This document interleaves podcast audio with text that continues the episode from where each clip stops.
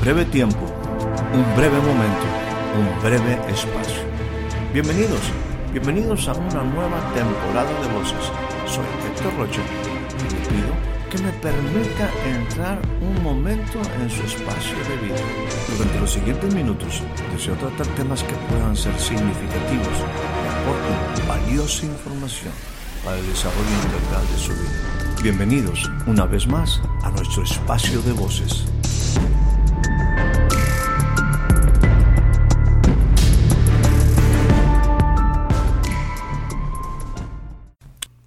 Le doy a usted la más cordial bienvenida a este nuevo breve espacio de voces. El día de hoy estaremos considerando como una escritura inicial la que se encuentra en el libro del profeta Daniel, capítulo número 9, y estaremos leyendo a partir del versículo 20. Dice de esta manera, aún estaba hablando y orando y confesando mi pecado y el pecado de mi pueblo Israel, y derramaba mi ruego delante del Señor mi Dios por el monte santo de mi Dios.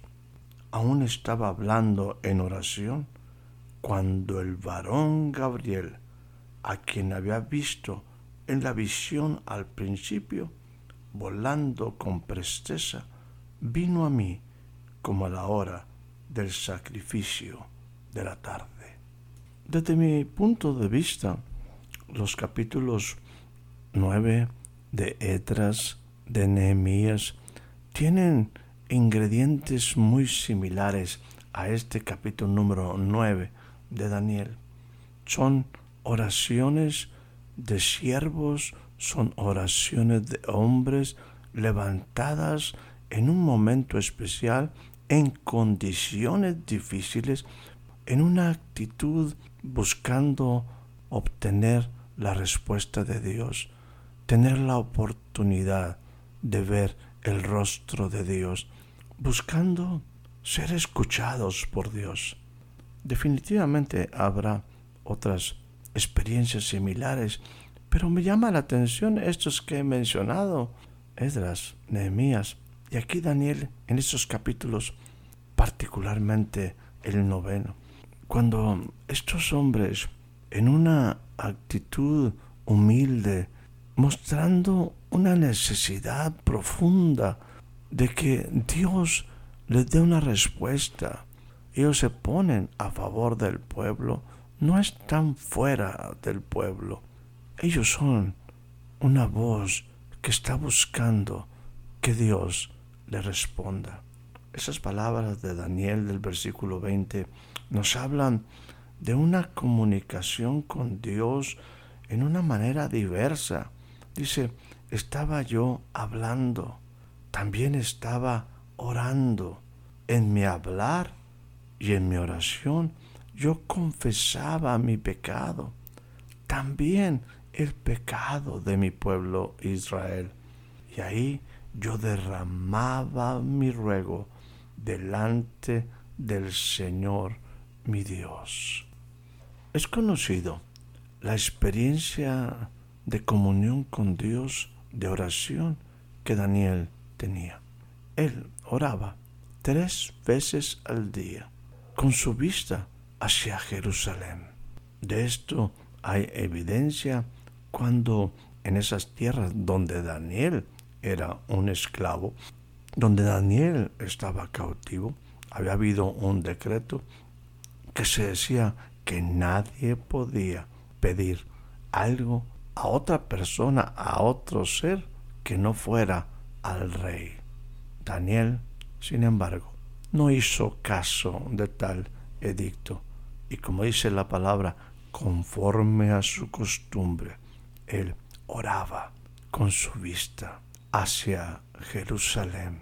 La escritura nos refiere que Daniel, aun sabiendo de un edicto firmado por un rey, entró en su casa y abiertas las ventanas de su cámara, estas ventanas que daban hacia Jerusalén, se arrodillaba tres veces al día y oraba y daba gracias delante de su Dios como lo solía hacer siempre.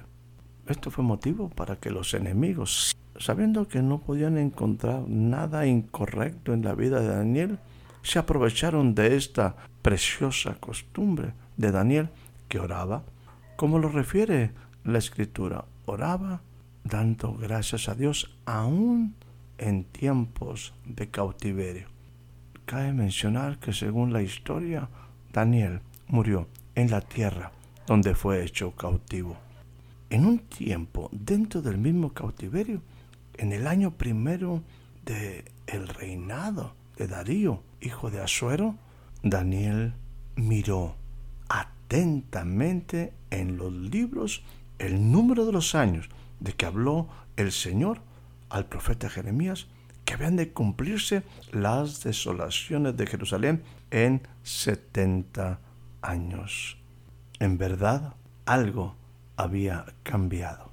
70 años estaban por cumplirse. Daniel entendió esto y vuelve su rostro al Señor dice que le buscó en oración, en ruego, en ayuno, se puso en una actitud humilde y oró al Señor. Eso es lo que nos refiere. Y leíamos el versículo 20 de ese capítulo 9. Dice que él estaba hablando, orando y también confesando su pecado y el pecado de su pueblo Israel. Y ahí estaba en oración. Y dice que algo especial sucedió. El varón Gabriel dice él, a quien yo había visto en la visión al principio, volando con presteza, vino a mí a la hora del sacrificio de la tarde. Años, tiempos, horas específicas. Y algo muy especial sucede. Una, una visión. Una visión que él ya había tenido con anterioridad le había mostrado al ángel Gabriel y ahora una vez más Gabriel aparece. Esto es una dimensión de revelación. Permítame ponerlo de esta manera. Él no estaba viendo por fe.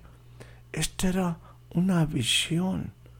Esa característica de la visión nos habla de algo real, no de una cuestión subjetiva, sino una visión, un entendimiento que es posible ver. Lo que sucede en esa visión es por demás interesante. Ese ángel Gabriel, ese arcángel Gabriel, ese que vino con presteza, él habló conmigo. Yo escuché cuando me dijo, Daniel, ahora he salido, he venido, he venido del cielo para darte sabiduría y entendimiento.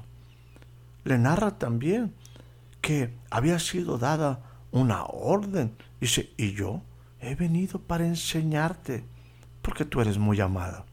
Y le dice, es muy importante que tú entiendas la visión, la orden y entiendas la visión. La visión era muy específica.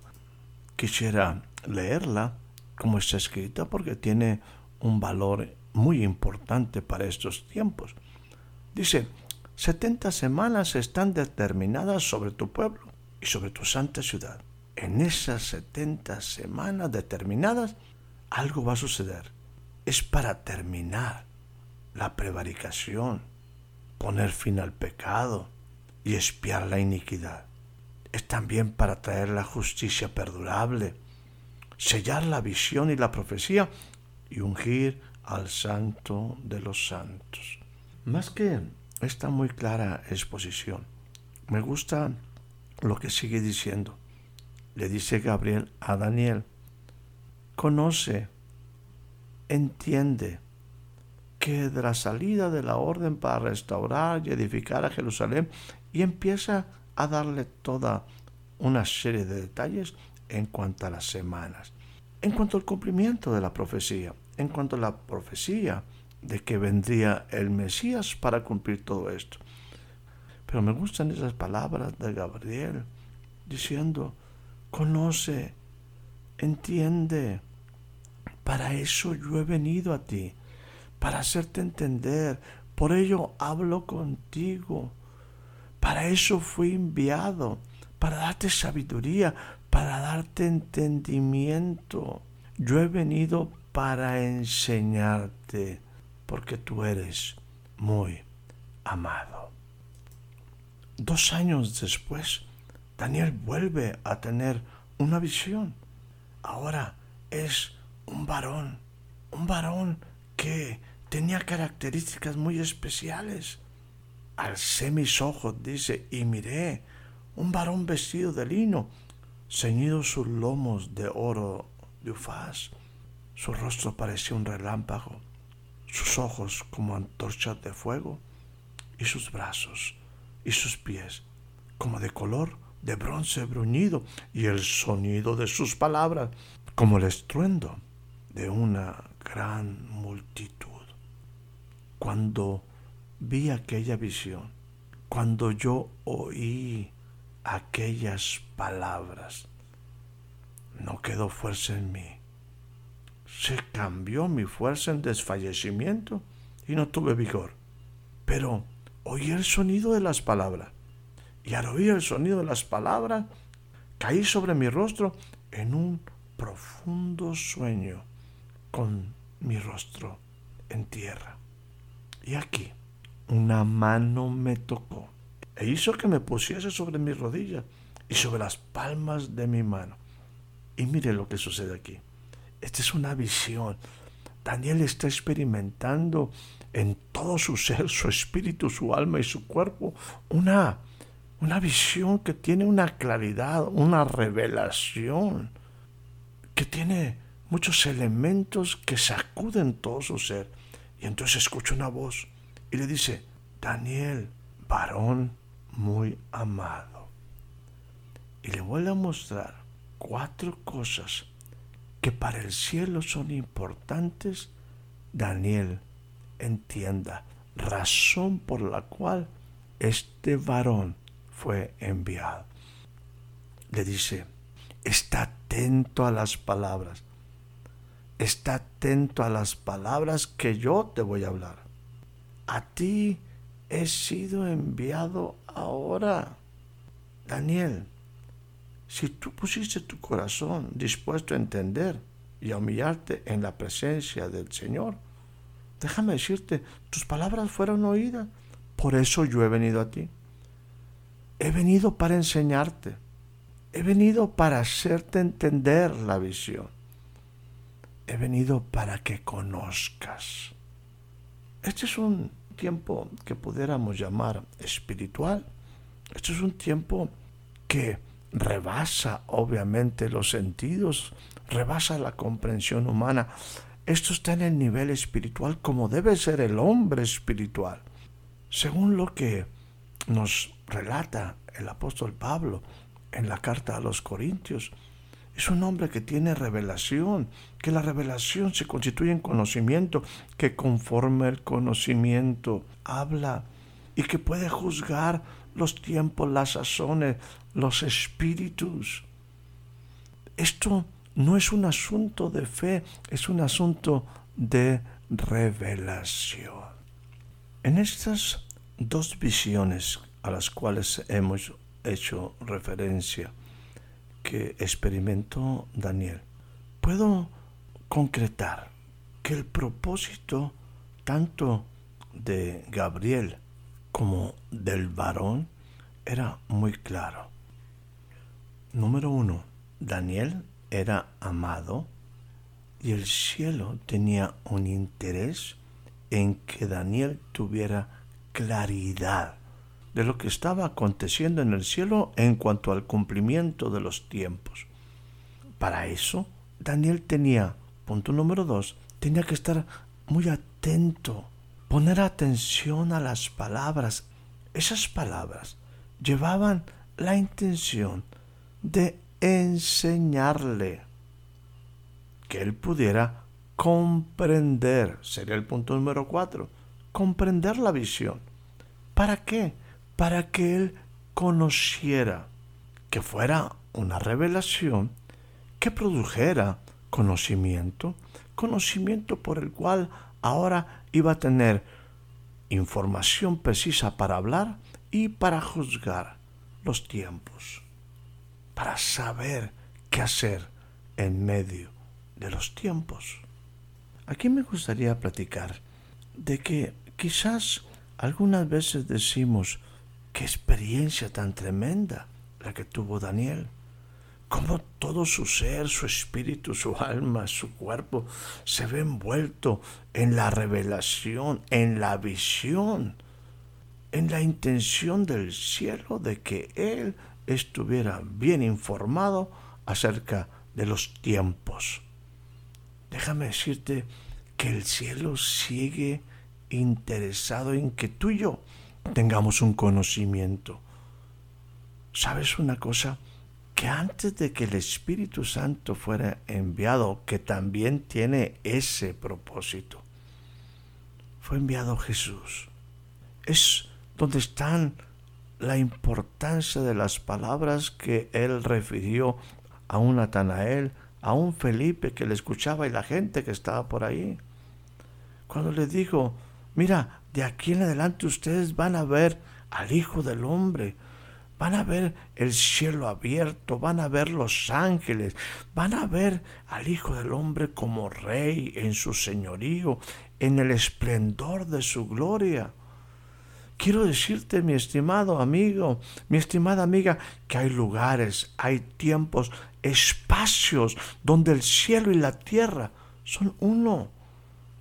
Una ocasión, Jesús cuestionado por los fariseos, le decían, que cuándo había de venir el reino de Dios. Jesús le responde, dice, el reino de Dios no vendrá con advertencia, ni dirán, helo aquí o helo allí, porque he aquí, el reino de Dios está entre ustedes. Le está diciendo, yo soy el reino de Dios. Y van a llegar tiempos cuando ustedes van a desear ver uno de los días del Hijo del Hombre. Sin embargo, no lo van a ver. Déjame decirte que ese fue el gran interés del cielo. Recuerda, Daniel era amado. Bueno, déjame decirte que de tal manera Dios amó al mundo, te amó a ti, me amó a mí, que envió a su Hijo para que nosotros pudiéramos tener vida eterna. Las palabras de Jesús son espíritu y son vida. Es mi oportunidad de vida. Yo tengo que entrar. ¿Y por qué no? Poner en práctica lo que a Daniel se le pidió. Entender que Jesús fue enviado del cielo. La importancia de estar atento a las palabras que nos dan conocimiento estar expuestos a las palabras que nos enseñan. Él nos va a hacer entender la visión. Él quiere que nosotros conozcamos en un nivel diferente, en un nivel espiritual las cosas. Por ello quiere que tengamos revelación, que conforme la revelación nosotros tengamos conocimiento, que conforme el conocimiento hablemos y seamos capaces de discernir y juzgar tiempos, espíritus, momentos espacios. El cielo tiene un interés, un grande interés. Por eso envió a Jesús. Y luego Jesús envía a su Espíritu para que nosotros no estemos en oscuridad. Tú eres amado, tú eres amada. Deja que el cielo, permite que el cielo impacte tu corazón con sabiduría, con entendimiento. Estemos dispuestos a ser enseñados. Pidámosle a Dios entender bajo visión las cosas que estamos viviendo. Entremos en una dimensión espiritual donde la revelación se constituye en conocimiento que conforme a ello hablamos y juzgamos, discernimos todas las cosas. Hará, créelo, nuestra vida diferente. Jesús te ama tanto que vino para enseñarte y tiene tanto interés en ti que ha enviado a su Espíritu para que te guíe a toda verdad. Que tengas una excelente noche, una excelente tarde, un excelente día. Espero haya disfrutado de este breve espacio de voces. Soy Héctor Rocha. Hasta la próxima.